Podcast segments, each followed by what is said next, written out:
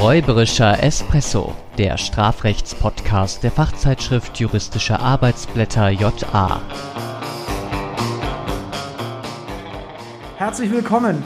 Mein Name ist Florian Nikolai. Und mein Name ist Mustafa Tem Solak Wir sind beide Strafrechtler an der FAU Erlangen-Nürnberg und wir laden euch ein zu einer ja, neuen Staffel Räuberischer Espresso. Ja, man, langsam sollten es die Leute doch eigentlich gecheckt haben, wie wir heißen, aber. Ja, man weiß ja nicht, vielleicht kommen ja jetzt neue Hörer dazu, die fangen jetzt erst äh, mit dieser Folge an und dann finden die es vielleicht gut zu wissen, wer die zwei Hampelmänner sind, die da was erzählen. gut, äh, ja, ich freue mich schon richtig drauf. Die zweite Staffel sozusagen, das ist ja meistens so bei Formaten, dass es irgendwie so der ersten Staffel erst langsam losgeht, so man die Charaktere näher kennenlernt und jetzt können wir sozusagen aus dem Vollen schöpfen. Ja. Genau, und äh, irgendwann im Winter schreiben wir dann irgendjemanden raus aus der Serie. ja, so der, ab der vierten, fünften Staffel meinst du, wenn dann, genau. wenn dann das Format seinen Peak erreicht hat. Exakt. Mal sehen, wen es erwischt. Ja, oder wir holen, einfach. wir holen einfach einige Gäste dazu vielleicht. Das ist eine gute Idee. Ich glaube, das sollten wir machen, jetzt im laufenden Sommersemester. Genau. Ähm, sofern das natürlich äh, Corona-konform möglich ist, ja. äh, mit Tests und so. Ähm, da freuen wir uns schon drauf, auch mal eine dritte Stimme hier zu hören. Na, dann müssen die Hörerinnen und Hörer nicht immer nur uns ertragen. Genau. Dann haben wir mal ein bisschen Abwechslung drin. Ähm, aber nicht nur das betrifft die Abwechslung. Wir hatten was äh, vorbereitet.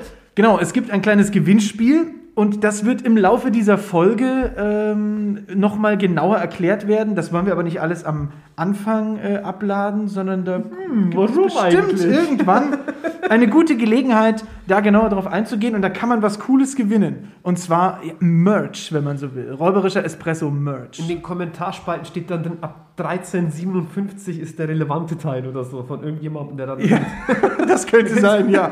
ja. Direkt vorher nur Vorgeplänkel. Ja, vorher nur irgendwie äh, blödes Strafrechtsgelabere, wo es irgendwie um strafbare Handlungen von Jurastudierenden geht. Ha! Das war das, wo, wo, wo wir uns mal drüber unterhalten wollten. Re äh, exakt, ja, weil ähm, es ist jetzt auch so, die Semesterferien sind vorbei, die Hausarbeiten sind geschrieben.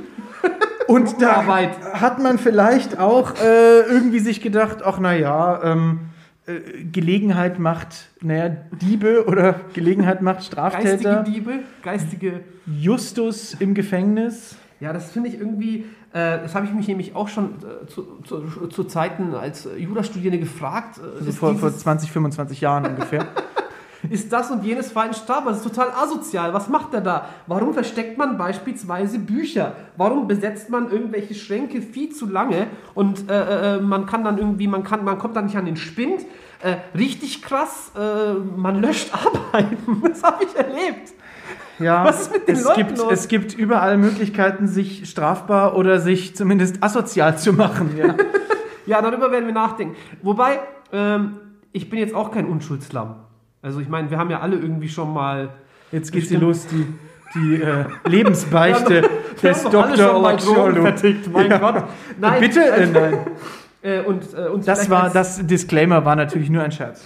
Aber gespickt vielleicht, ich weiß es nicht, oder gemeinsam mal eine Hausarbeit äh, geschrieben. Hast du eigentlich dieses Semester schon rumgetrollt in irgendwelchen Foren und gesagt, äh, ihr müsst noch irgendwie hier den Siegelbruch prüfen? Ich bin, ich bin manchmal versucht, auf Jodel ein bisschen zu trollen, aber ich mache es dann doch nicht, weil ich mir immer denke, ich bin, ich bin dann doch zu nett und ähm, die Leute scheinen ja wirklich, also wenn jemand schon in dieser, in dieser Not ist, äh, Jodel äh, konsultieren zu müssen, dann muss man wirklich sagen, ja, dann müssen wir jetzt vielleicht doch helfen ähm, oder, oder, lieber nichts machen, als dann auch noch rumzutrollen. Ja. Aber bevor wir es wieder vergessen, die ja. Hashtags passen dann auch ganz gut. Ähm, Hashtag Jurastudium, Hashtag asozial, ja. Hashtag Justus. Jawohl, das machen wir. Sehr gut. Dann fangen fang wir direkt, das habe ich auch wirklich häufiger erlebt, Bücher versteckt. Das habe ich auch oft erlebt. Da habe ich, es gibt ja so Leute, wenn du irgendwie Seminararbeit schreibst, das ist bei mir jetzt auch schon eine Weile her, ähm, dann, dann kommen Leute mit dir morgens rein äh, mhm. und zwei Minuten später oder zehn Sekunden später stehen sie mit einem riesigen Bücherstapel neben dir. Die, die Bücher sind eigentlich ganz woanders und du denkst dir, wo haben die den denn jetzt her? Ja, das war einfach hinter irgendeinem Regal versteckt. Ne? Ja, ich, ich habe das eh nicht verstanden, warum man immer so einen riesen Bücherstapel vor sich ja. Ja, ich habe eigentlich alle Hausarbeiten nur mit Fischer und Meyer Gossner geschrieben. Ja, so war es nicht gemeint, aber Nein, man, kann, Spaß. man kann ja sozusagen eine Arbeit erstmal durcharbeiten, dann geht man auf die nächste Arbeit ja. über. Also das, das demotiviert doch einen total, wenn man so einen riesen Berg an Büchern vor sich ja, hat. Und aber ist, ist dein Workflow nicht so? Also ich habe auch mal ganz viel mhm. offen liegen und Also, Ja, man kann es schon verstehen, aber das ändert natürlich nichts daran, dass wir uns fragen können, ob das Verstecken eines Buchs von mir aus über Nacht oder auch über mehrere Wochen, vielleicht um auch den anderen die Möglichkeit Ja. zu nehmen, mit diesem Buch zu arbeiten. Also wenn wir uns auch irgendwie vorstellen, es geht in der Hausarbeit wirklich um ein ganz konkretes Thema, das dann auch von einer bestimmten Doktorarbeit, Dissertation, Ja. da vertieft bearbeitet worden ist und auch wirklich gutachterlich, ähm, dann äh, stellt man sich schon die Frage, naja, könnte das nicht vielleicht irgendwie ähm, nicht nur asozial, sondern auch äh, strafbar sein? Und wenn wir ans Verstecken denken, dann denke ich irgendwie an die Entziehung des Gewahrsams und dann sind wir schon beim Diebstahl, 242 StGB. Jawohl, äh, das könnte man annehmen. Die Frage ist, ob wir wirklich einen Gewahrsamsbruch haben. Wir brauchen ja für 242.1 eine Wegnahme, sprich einen Bruch Fremden und eine Begründung neuen Gewahrsams. Äh, Und das ist natürlich schon äh, schwierig, wenn man das Buch in der Bibliothek belässt, denn es ist ja immer noch dem, dem Gewahrsam des Bibliotheksbetreibers, also der Universität, äh, untergeordnet. Da ist nicht wirklich was gebrochen. Es ist vielleicht nicht mehr da, wo es stehen soll und deswegen auch nicht so leicht auffindbar. Aber es ist, es ist zum Beispiel, also es ist der, der, ähm, der Zugriffsmöglichkeit des Gewahrsamsinhabers meines Erachtens nach noch nicht entzogen. Also wir könnten letztlich vielleicht differenzieren. Nach diesem, das hast du ja gerade angesprochen, nach diesem sozialen normativen Gewahrsamsbegriff könnten wir sicherlich sagen, dass wir diesen Gewahrsam immer noch innerhalb, ja, wenn die Bücher im Herrschaftsbereich der Bibliothek bleiben, zugeordnet werden kann. Ähm, dementsprechend würde man wohl sagen, naja, die können ja doch irgendwie diese Bücher wieder auffinden und dann können sie sie auch wieder an die richtige Stelle äh, stellen. Es ist ja häufig so, dass wir beispielsweise, wenn wir die Bücher benutzen, äh, ja auch nicht unmittelbar die Erwartungshaltung als Gewahrsamsinhaber haben, dass die immer wieder zurückgestellt werden. Es gibt dann immer so irgendwelche ja, Wägen, wo man dann diese Bücher draufstellt. Ja, und dann werden die Ähm, aufgeräumt. Genau, ne? dann werden ja. die aufgeräumt. Ähm, andererseits muss man ja schon sagen, dass ein gut verstecktes Buch faktisch der Verfügungsmacht äh, entzogen ist, wobei wir immer beim Gewahrsam darauf achten sollten, dass es auf die natürlichen Personen, also äh, nicht auf die juristische Person äh, ankommt. Also selbst wenn wir sagen, die Bücher stehen im Eigentum der Bibliothek oder ja, der äh, Institution, äh, müssten wir ja trotzdem sagen, dass der Gewahrsam durch die natürlichen Personen ausgeübt wird und denen entziehen wir dann schon irgendwie die Verfügungsmacht. Wie gesagt, vielleicht sollte man differenzieren, wo wird das Buch versteckt? Also ist es dann doch so, dass man es nicht wirklich versteckt, sondern einfach nur verlegt, ja? Ähm, also es Oh, das ist mir jetzt nicht aufgefallen, dass ich dieses Buch in diesem doppelten Boden der Ebene 1 der Jura-Bib versteckt habe. Oder irgendwo bei Friedhofsbestattungsrecht, ja, das Ja. Strafrechtsbuch, äh, irgendwie das normalerweise im Untergeschoss äh, steht, dass man das dann irgendwie im zweiten Stock in der Bibliothek irgendwo versteckt, dann würde ich schon sagen, dass man womöglich noch äh, eine Wegnahme bejahen kann. Also so. Aber ich denke, dass wir zumindest dann auf, auf subjektiver, auf subjektiver Tatseite dann, ähm, was wir dann, da hätten wir dann im Grunde genommen äh, kongruente Probleme beim Diebstahl als auch bei der Unterschlagung, die natürlich auch im Raum steht, ähm, dass wir mit dem Enteignungsvorsatz vielleicht sogar schon ein Problem haben, wenn nicht spätestens dann ähm, bei der Aneignungsabsicht. Ja, also äh, um das vielleicht nochmal zu wiederholen, das haben wir jetzt auch schon öfters auch in äh, früheren Folgen gemacht. Zueignungsabsicht setzt sich zusammen aus der Aneignungskomponente und dem Enteignungsvorsatz, also Aneignungsabsicht, das Siut Dominum Gerere,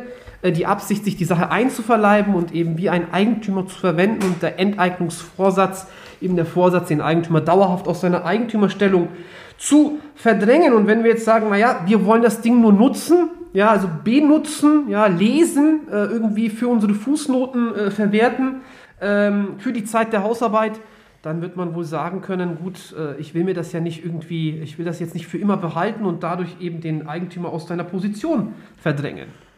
Und das wäre jetzt auch, naja, vielleicht nicht unbedingt, was die, die Tatbestandsmerkmale angehen, ein trennscharfes Kriterium, aber es ist etwas, es gibt jetzt eine Wertung vor, die man dann darauf vielleicht übertragen kann, nämlich es ist doch was anderes, ob ich das in der Bibliothek mache oder ob ich zum Beispiel in eine Buchhandlung gehe, ein Buch mitnehme, es zu Hause lese und sage, ich wollte es ja zurückbringen. Auch dann möchte ich mir ja eigentlich nur für die Zeit des Lesegenusses das Buch zueignen, aber da steckt ja noch mal was anderes dahinter. Ja, selbst da ist es, denke ich mal, problematisch, aber da können wir noch zumindest irgendwie so auf die Neuwertigkeit des Buches abstellen. Also auch da wird sozusagen so ein bloßer Furtum Usus wieder ja, diskutiert. Aber wenn ich jetzt wirklich in so eine neue in, in eine Buchhandlung gehe und dann so mir ein neues Buch von Stephanie Meyer hier bis zum Ja. Bonbon bis Aha. zum Mitternachtsgrauen. Ja. Also, also die Geschichte praktisch von Twilight aus der Perspektive von Edward. Und nicht von Willi oder Bella. Bella, okay.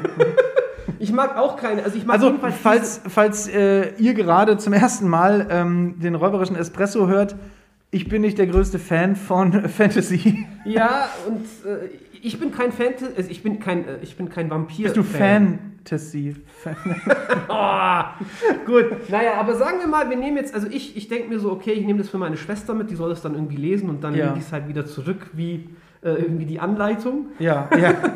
die Spielanleitung. Throwback zur letzten Folge. Genau. The Legend of Diebstahl. Genau.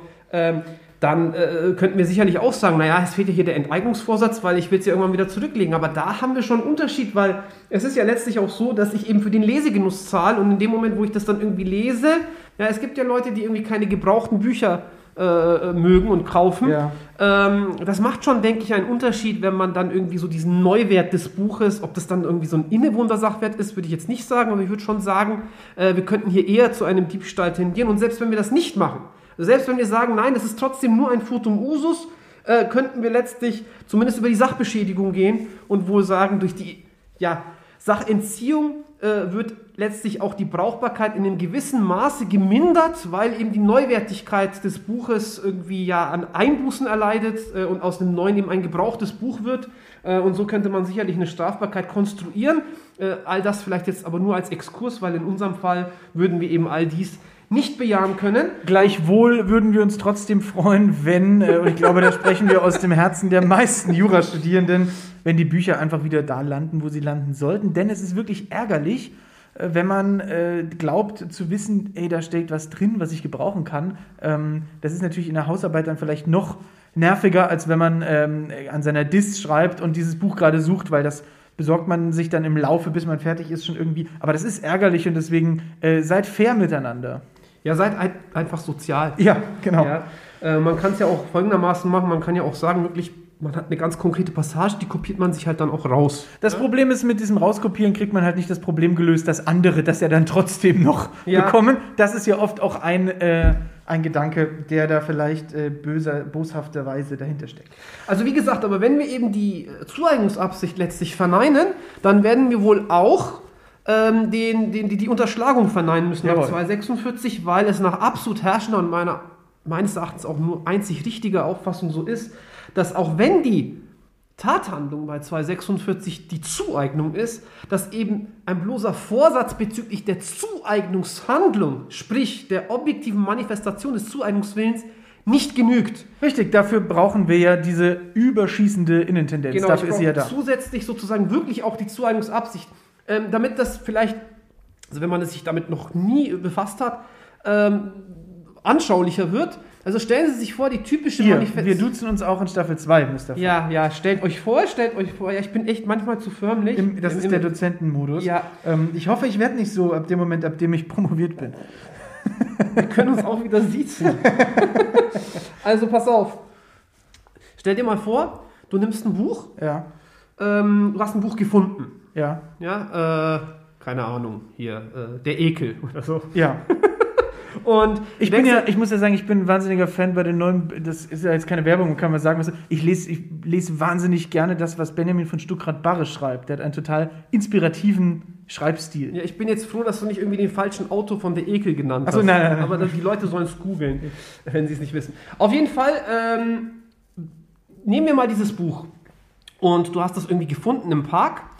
Und jetzt ist es ja so, dass äh, typischerweise wir sagen, eine objektive Manifestation des, des Zueignungswillens liegt in dem Moment vor, wo ich das jetzt in mein Regal stellen würde. Also wir Ja. würden ja hier jedenfalls keinen Diebstahl annehmen, wenn wir jetzt eine Fundunterschlagung hätten, mangels Gewahrsamsbruch und so weiter. Sagen wir mal, es liegt eben kein Gewahrsamsbruch vor, weil wir in einem städtischen Park sind, wo wir eben auch wieder keine, ja, keinen generellen Gewahrsam und so weiter konstruieren können.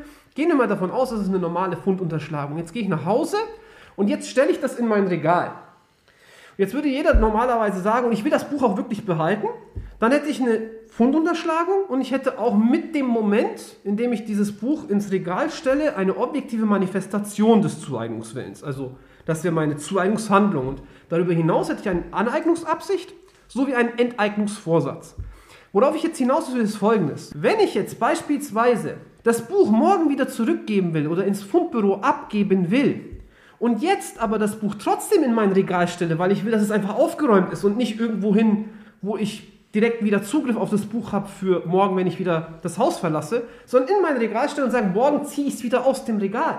Dann würde ein bloßer Vorsatz bezüglich der objektiven Manifestation des Zueignungswillens schon für eine Verwirklichung des 246 reichen. Und das kann natürlich nicht sein. Nein, wegen der äh, überschießenden Intendenz Genau, ich Zueignungsabsicht, Genau, die ich- zusätzlich auch zum subjektiven Tatbestand zu prüfen ist. Genau, also nein, im Rahmen des subjektiven ist. Tatbestands zusätzlich zum Vorsatz zu prüfen Genau, ist. genau, da, darum ging es mir. Ich brauche dann also auch in diesem Fall, ja, auch wenn ich weiß, für einen Dritten könnte das so aussehen, als würde ich das Buch jetzt für immer Ja. für mich behalten wollen, brauche ich trotzdem äh, die überschießende Innentendenz.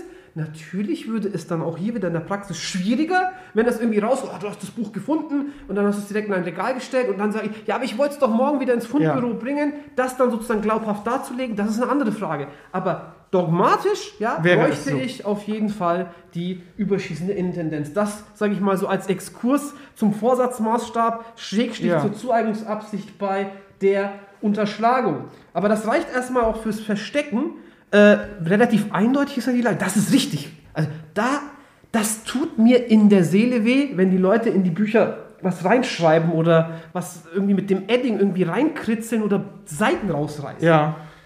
Ähm, äh, ja, dieses, ich glaube, dieses mit dem, mit dem Edding und so, also ich habe das mal äh, gesehen, ähm, da habe ich selber eine Hausarbeit geschrieben, als, als Student noch, und äh, dann wusste ich offensichtlich, also da gab es einen Aufsatz, und da wusste ich, okay, von der Thematik wird er sich mit dem beschäftigen, was ich jetzt brauche.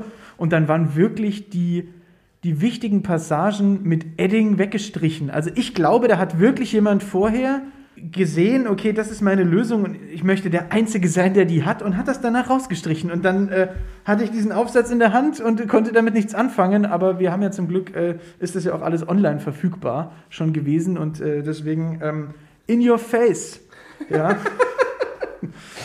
Äh, ich habe das auch schon oft gesehen, dass die Leute da wirklich reinkritzeln. Also mit einem Bleistift, da habe ich mich schon gefragt, ist das schon jetzt strafbar, aber bei einem Edding oder mit Also- so einem gelben Marker? Wobei ich mich oftmals gefragt habe, was markieren die Leute eigentlich? Ja. ich so, hey, das ist vollkommen unwichtig. Ja, ich- habe ich den Text nicht kapiert. Ich habe zum Beispiel auch nie verstanden, es ist ja nach manchen Prüfungsordnungen, ähm, ist es ja äh, zulässig, sich die einzelnen Normen im Gesetz, bis vor kurzem durfte man das in Bayern auch farblich markieren oder zumindest dieses, ich unterstreiche mir die Norm und dann habe ich mir gesagt, warum unterstreichst du dir diese Norm? Also nicht die einzelnen Merkmale, Oha, sondern die Norm. Und dann habe äh, ja, weil ich dann weiß, der habe ich schon mal gelesen. Und dann sage ich, aber äh, im Examen oder in der Klausur können doch auch Normen drankommen, die du noch nicht gelesen hast. Also man soll doch sowieso immer die Normen im Umfeld des, des, der, der benutzten äh, Norm äh, sich anschauen.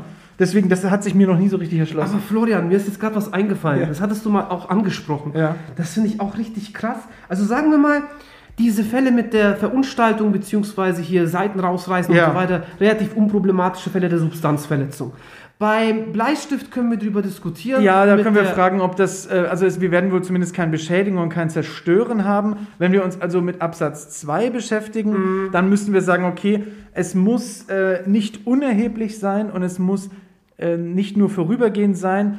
Ähm, es wird wohl nicht nur vorübergehend sein, weil es nicht von selbst weggeht. Allerdings ist es mit Hausmittelchen, nämlich Radiergummi, wieder wegzumachen. Deswegen ist es eigentlich unerheblich. Da würde man wohl nicht zur Verwirklichung des 303 Absatz 2 kommen. Außer natürlich, das ganze Buch ist angestrichen. Dann ist es auch erheblich. Also es muss sozusagen im, im noch nicht verunstalteten Teil muss dieser Bleistiftstrich untergehen, wenn man so möchte. Also wenn man unbedingt was reinkritzeln will, dann soll man sich halt das Buch holen und kaufen. Ja, also, genau. Äh, das nur äh, und dinglich erwerben. Ähm, aber weißt du, was mir gerade eingefallen ist? Nein. Weil du gesagt hast, Prüfungsordnungen. Ja. Wie hässlich wäre das eigentlich, wenn ich kurz vor der Prüfung, wenn ich weiß, es ist eigentlich gar nicht erlaubt, Dinge in das Buch irgendwie zu kommentieren, also, Also den Gesetzestext.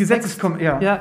Und hier jetzt den Gesetzestext von jemand anderem und ich weiß, der geht in die Zwischenprüfung oder ins Examen und dann schreibe ich da ganz lustige viele Dinge rein. Irgendwie Ja, oder so einfach- ETBI an den Rand von Paragraph 16. Warum auch immer. Ja, oder, oder äh, einfach ähm, in, in, in Bayern ist es so, man darf pro Doppelseite 20 Querverweise, 20 Normverweise, einfach die 21. Norm. Ne? Ähm, i- vielleicht äh, ist das ein bisschen, wirkt das tatsächlich ein bisschen verfolgungswahnhaft, aber ich habe bei der Examensvorbereitung sowohl zum ersten als auch zum zweiten immer vom Arbeitsplatz in der Bibliothek mein Gesetz mit rausgenommen, Okay. weil ich immer Angst hatte, äh, vielleicht denkt irgendeiner, das wäre lustig oder vielleicht bin ich irgendjemandem mal so auf die Füße getreten, wa warum auch immer, dass der das lustig findet, an eine unerwartete Stelle etwas ins äh, Gesetz zu schreiben und mir fällt es dann erst im Examen auf oder halt dem möglicherweise der Aufsichtsperson, was der schlimmere Fall wäre. Deswegen habe ich da ganz wahnhaft immer ähm, alles, was da irgendwie Gefahr geborgen hat, also zum Beispiel Schönfelder und so, mit rausgenommen. Wir tun da auch immer so, als würden wir konzentriert weiterarbeiten in der Prüfungssituation, wenn dann plötzlich irgendwie Ja. der, äh, die Aufsicht kommt und einem das Gesetz wegnimmt und ein anderes Gesetz hinlegt, das sozusagen, dass die dann immer mitbringen.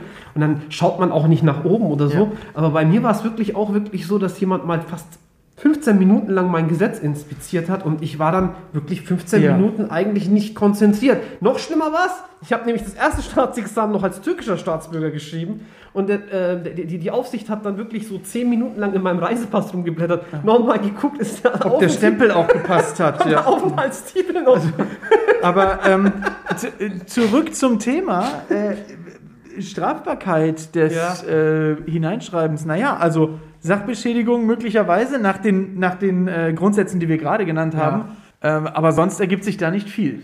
Nein, nicht wirklich. Also ich denke hier beispielsweise noch an eine Verleumdung, aber hier hätten wir schon gar keine Erklärung in Beziehung auf einen Dritten.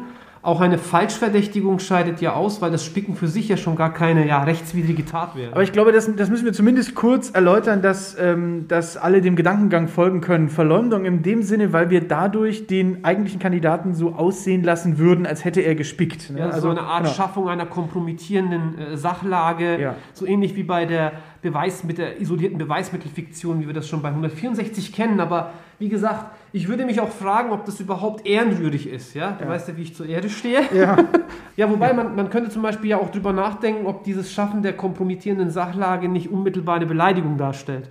Dass man eben sagt, man stellt jemanden so dar, als würde er spicken. Den Gedanken hattest du ja vorhin Ja. kurz mal äh, angerissen. Aber auch da äh, wäre ich vorsichtig und zurückhaltend. Ähm, dann wäre es das eigentlich schon. Wollen wir noch ein bisschen was zu, zu diesem Ja. Horrorszenario? Ja. Äh, Stichwort, wir hatten es ja vorhin, Hausarbeit. Ja, Ja. weil ja hier alle die Hausarbeit jetzt abgefasst erzähl mal haben. die Geschichte.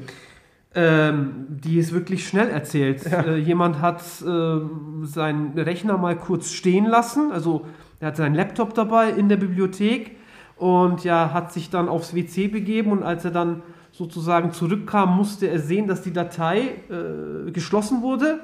Ähm, und nicht nur nicht ohne abgespeichert zu werden, was ja schon so ein, Ja. ein Horrorszenario ist, sondern scheinbar hatte die Person auf Steuerung und A gedrückt, also alles markiert, gelöscht, dann abgespeichert und schließlich dann die äh, Datei Oh geschlossen. Also ich muss, auch da kommt jetzt wieder mein Wahn. Wir erinnern uns an, ähm, wir erinnern uns an, äh, der, der Florian nimmt die Gesetze mit raus. Äh, ähm, ich habe, ich, nee, den Laptop, äh, ich habe, was ich immer gemacht habe, nicht nur aus Manipulationsangst, vielmehr aus Angst, dass technisch irgendwas schief geht. Ich habe mir, wenn ich Hausarbeiten geschrieben habe, immer abends die äh, letzte Version äh, per Mail selbst geschickt.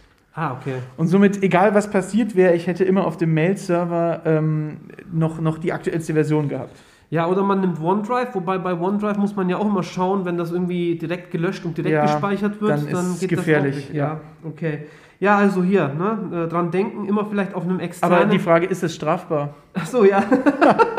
äh, ich würde sagen, das wäre wirklich ein Fall, wo ich mich auch einsetzen würde dafür, Ja. dass es strafbar ist, weil da steckt Arbeit dahinter und das tut, denke ich, sehr weh. Aber- und äh, wir können das auch begründen, denke ich. Siehst, siehst du eine Norm? Mit 303a Ja. StGB. Genau. Also, wenn der, ähm, wenn der Laptop sowieso offen war und man den Zugriff darauf hatte, dann wird man nur bei 303a wohl landen. Äh, ansonsten kann man da ganz schnell vielleicht noch bei anderen Computerdelikten landen, wenn man sich erst sozusagen reinhacken muss. Wenn man die ja? Daten ausspähen. Ganz genau. Wenn man äh, Daten ausspähen muss ähm, und, und dann äh, kommt man dann noch in ganz andere Computerdelikte, Gefilde. Da können wir auch gerne eigentlich mal eine extra Folge dazu machen. Ich schreibe ja meine Doktorarbeit Ich wollte es gerade sagen, du bist Ähm, der Spezialist zum, dafür, zum, also zum Thema Cyberkriminalität. ja. Da können wir mal was, was extra dazu machen. Aber grundsätzlich nur vielleicht das noch äh, zum 303a. Es ist ja eine ziemlich knappe äh, Vorschrift, die sich so an, analog am 303 orientiert, Ja. obwohl das gar nicht so zusammenpasst, weil Ja. wir einen ganz anderen Bezugspunkt haben mit den Daten. Und das ist ja auch der Grund dafür, warum wir so viel in die Rechtswidrigkeit hineininterpretieren müssen, weil das das einzige Unrechtsmerkmal ist. Ähm, das kann man sozusagen nochmal in dieser Sondereinheit vielleicht nochmal ausführlicher besprechen. Aber Gerne. ich würde meinen, äh, wenn ich da nicht die Verfügungsmacht darüber habe und äh, dass das Daten sind, ist ja, sage ich mal, unproblematisch und ich habe nicht die Verfügungsmacht darüber, ich lösche das einfach, ob ich das jetzt überspeichere, in den Papierkorb schiebe und dann endgültig lösche. Ähm, ich würde meinen, äh, das sind auch unterschiedliche Zugriffshandlungen, die man auch sicherlich isoliert betrachtet betrachten kann. Aber wenn unter dem Strich eben die Datei weg ist, wird man wohl auch alles verklammern können und letztendlich eben eine ja, rechtswidrige und damit auch strafbare Datenveränderung nach 303a StGB annehmen können. Äh, interessant bleibt dann noch die Fallkonstellation, dass ich mir die Arbeit schreiben lasse, von mir aus auch gegen Entgelt oder ich lasse mir helfen, ich bilde eben diese Foren, eine WhatsApp-Gruppe und so weiter. Wie Ja. gesagt, wir wollen wirklich nicht so tun, als äh, wäre das jetzt irgendwie so, so eine Art, ja, praktisch besonders verwerfliches Verhalten. Ich hatte mich vor, der, vor dem Treffen jetzt hier äh, Ja. im Podcast mit Flo darüber unterhalten. Äh, wir könnten eher mal darüber auch nachdenken, ob wir nicht vielleicht mal so Gruppenhausarbeiten äh, einführen könnten, wo eben auch dieses Teambewusstsein vielleicht auch gestärkt wird, ja, Ja. statt immer so dieses Konkurrenzdenken äh, zu fördern. Das, ja, dass man zumindest sagt, ähm, und, und das finde ich, das, das, das finde ich nämlich auch nicht verwerflich, dass wenn äh, jeder sich mit dem Thema schon beschäftigt hat, dann finde ich das eigentlich, ist es doch das, was, was angeregt werden soll. Zumindest nicht, dass einer die Arbeit macht und alle anderen freuen sich drüber, aber zum Beispiel, dass man. Stichwort soziales Faulenzen. Ganz genau. Äh, Aber dass man zum Beispiel gemeinsam darüber spricht, was man und warum man das überzeugender findet, ähm, und warum man eine Ansicht äh, besser findet, warum man gewisse äh, Lösungswege besser findet. Ich glaube, dass man dabei auch was lernen kann.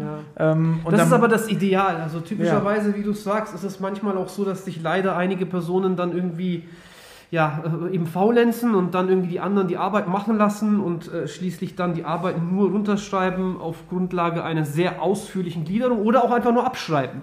Ja, aber nun jenseits der Frage, ob das irgendwie unter Schleif äh, gegen Prüfungsrecht verstößt, ähm, äh, Klammer auf, äh, nicht strafbar heißt nicht nicht exmatrikulierbar, Klammer zu. Ähm, wollen wir uns ja die Frage stellen, ähm, oder wollen wir die Frage beantworten, ob das Ganze strafbar ist? Und da ploppt wohl im Strafrechtsgehirn äh, Gehirn erstmal die Urkundenfälschung auf, aber Ja, also wenn, ich, wenn es wirklich jetzt so ist, dass ich die Arbeit jemandem schreiben lasse, dann müsste ich ja sagen, bis zur Unterzeichnung oder Abgabe der Hausarbeit ist das Ganze ja noch gar keine Urkunde, sondern lediglich ein Entwurf. Die Hausarbeit wird letztlich zur Urkunde in dem Moment, wo ich sie eben unterschreibe und meinen Namen draufsetze. Dann ist aus dem Entwurf eine Urkunde geworden, nämlich ein ja, Schriftstück mit einer Gedankenerklärung, die einen Aussteller erkennen lässt und eben zum Beweis im Rechtsverkehr bestimmt ist. Aber Sie lässt eben ihren richtigen Aussteller erkennen. Ich täusche ja nicht über den Aussteller, ähm, denn ich will mir ja diese Erklärungen auch zurechnen lassen. Es ist bloß so, dass ich sozusagen inhaltlich darüber täusche, dass diese Gedanken von mir stammen. Und das ist die klassische schriftliche äh, Lüge. und die wird nicht über die Urkundenfälschung sanktioniert. Genau. Und insofern bin ich dann wieder äh, raus aus dem Bereich des Strafbaren. Und insofern äh, gilt auch nichts anderes, wenn ich die Arbeit komplett jemand anderen schreiben lasse und er damit einverstanden ist, dass er als Ghostwriter, Ja. Ghostwriter tätig ist und ich dann wiederum äh, die Hausarbeit ja äh, in meinem Namen abgebe. Gut. Äh, Das erinnert mich ein bisschen übrigens an, also wenn ich jetzt beispielsweise dann denke, das ist ja auch in, in Kanzleien oftmals so, dass Ja. sie dann irgendwie ihre äh, Jura-Brains dort haben und die haben noch gar keine anwaltliche Zulassung Ja. und die lassen dann den gesamten Schriftsatz beispielsweise äh, die, den Jurastudierenden schreiben, bezahlen die dann auch dafür und dann setzen die ihren Larry drunter, sagt man. Benutzt man das noch, Ja. den Larry? Ähm, auf jeden Fall, ähm, weißt du, an was mich das erinnert? An welche Serie? An Suits.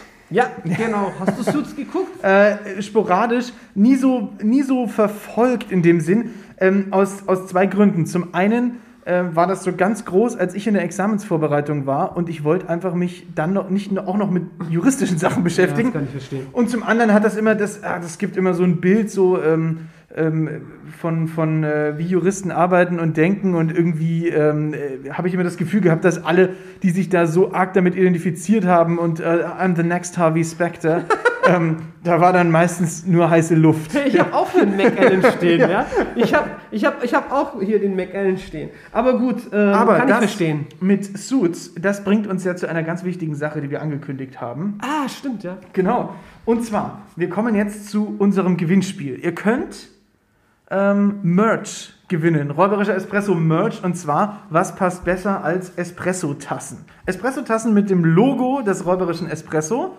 Und äh, wir verlosen drei solcher Tassen. Und ähm, an dieser Stelle ganz äh, großen Dank an das Team der JA, ähm, insbesondere Frau Smarkmann, Frau Dr. Sommer, Frau Riedel und Herrn Pintol, die mit uns, ähm, die uns überhaupt ermöglicht haben, diesen ganzen Spaß hier zu machen und uns da ganz äh, viel Freiraum lassen und uns jetzt eben diese tollen Espresso-Tassen besorgt haben. Falls ihr die noch nicht gesehen habt, könnt ihr auf unserer Instagram-Seite räuberischer Espresso Bilder dieser Tasse sehen. Und äh, was müsst ihr machen? Mustafa, was müssen die Hörer machen? Die sollen uns einfach, die sollen uns einfach mal so coole Filmszenen oder ja, Serien äh, Titel schicken, in denen sie meinen, da sind interessante strafrechtliche Fragen aufgeworfen, die wir in unserem Podcast bearbeiten könnten. Das ist eine hervorragende Idee. Ich dachte beispielsweise an die Diner-Szene im Pulp Fiction. Das ist eine gute Idee. Ja. Aber das ist Everybody natürlich jetzt leider schon, robbery. Das ist jetzt leider schon weg. Ja? So, also, damit kann man jetzt nichts mehr gewinnen. Und Suits ist auch weg. So, und die, die, die Idee ist, ihr schickt uns Filmszenen an japodcast.fahlen.de oder als Direct Message bei Instagram at räuberischer Espresso oder auf irgendeinem anderen Weg, auf dem ihr wisst, dass ihr uns beide erreichen könnt. Ähm, und wir wählen die drei coolsten aus und machen eine Sonderfolge, Ja. sprechen über diese drei Filmszenen, analysieren die strafrechtlich und die Einsender dieser Filmszenen, die werden mit einer solchen Tasse belohnt. Tasse. Ich Ja. muss die ganze Zeit diese Tasse, weil die steht jetzt gerade auch hier vor mir. Ja. Wusstest du, dass ich die Tasse war im Musical Die Schöne und das Biest? Ich war Nein, aber ich weiß noch nicht, ob ich es wissen will. Ich habe sehr lange, also ich wollte immer, ich habe mich dann irgendwann hochgearbeitet zu Herrn Unruh, also Ja. die Uhr. Ähm, ich wollte immer Lumière sein, der Kerzenständer. Ja. Sei hier Gast und so weiter, ja. Aber ja, es blieb dann bei der, bei der Uhr. Ähm, aber das nur nebenbei. Gut. Good to know. Also, eine Sache bleibt noch offen und das ist die Crema der heutigen Episode. Ah, genau, die Creme.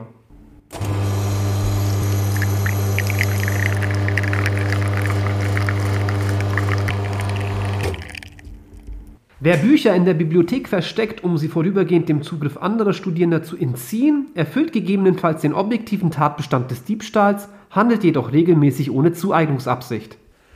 Das Löschen einer Textdatei auf einem fremden Rechner kann eine strafbare Datenveränderung gemäß 303a StGB darstellen.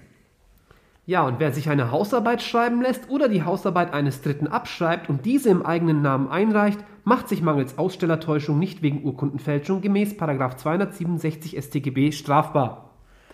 Genau, also ähm, wohl hin und wieder nicht strafbar, aber möglicherweise exmatrikulierbar, möglicherweise asozial, wie ich jetzt den Lehrer, darf so ich jetzt den Lehrer machen? Bitte. Seid diejenige Person, von der man abschreiben will und nicht diejenige Person, die abschreibt. Das ist äh, ein guter Hinweis. Da, da, da.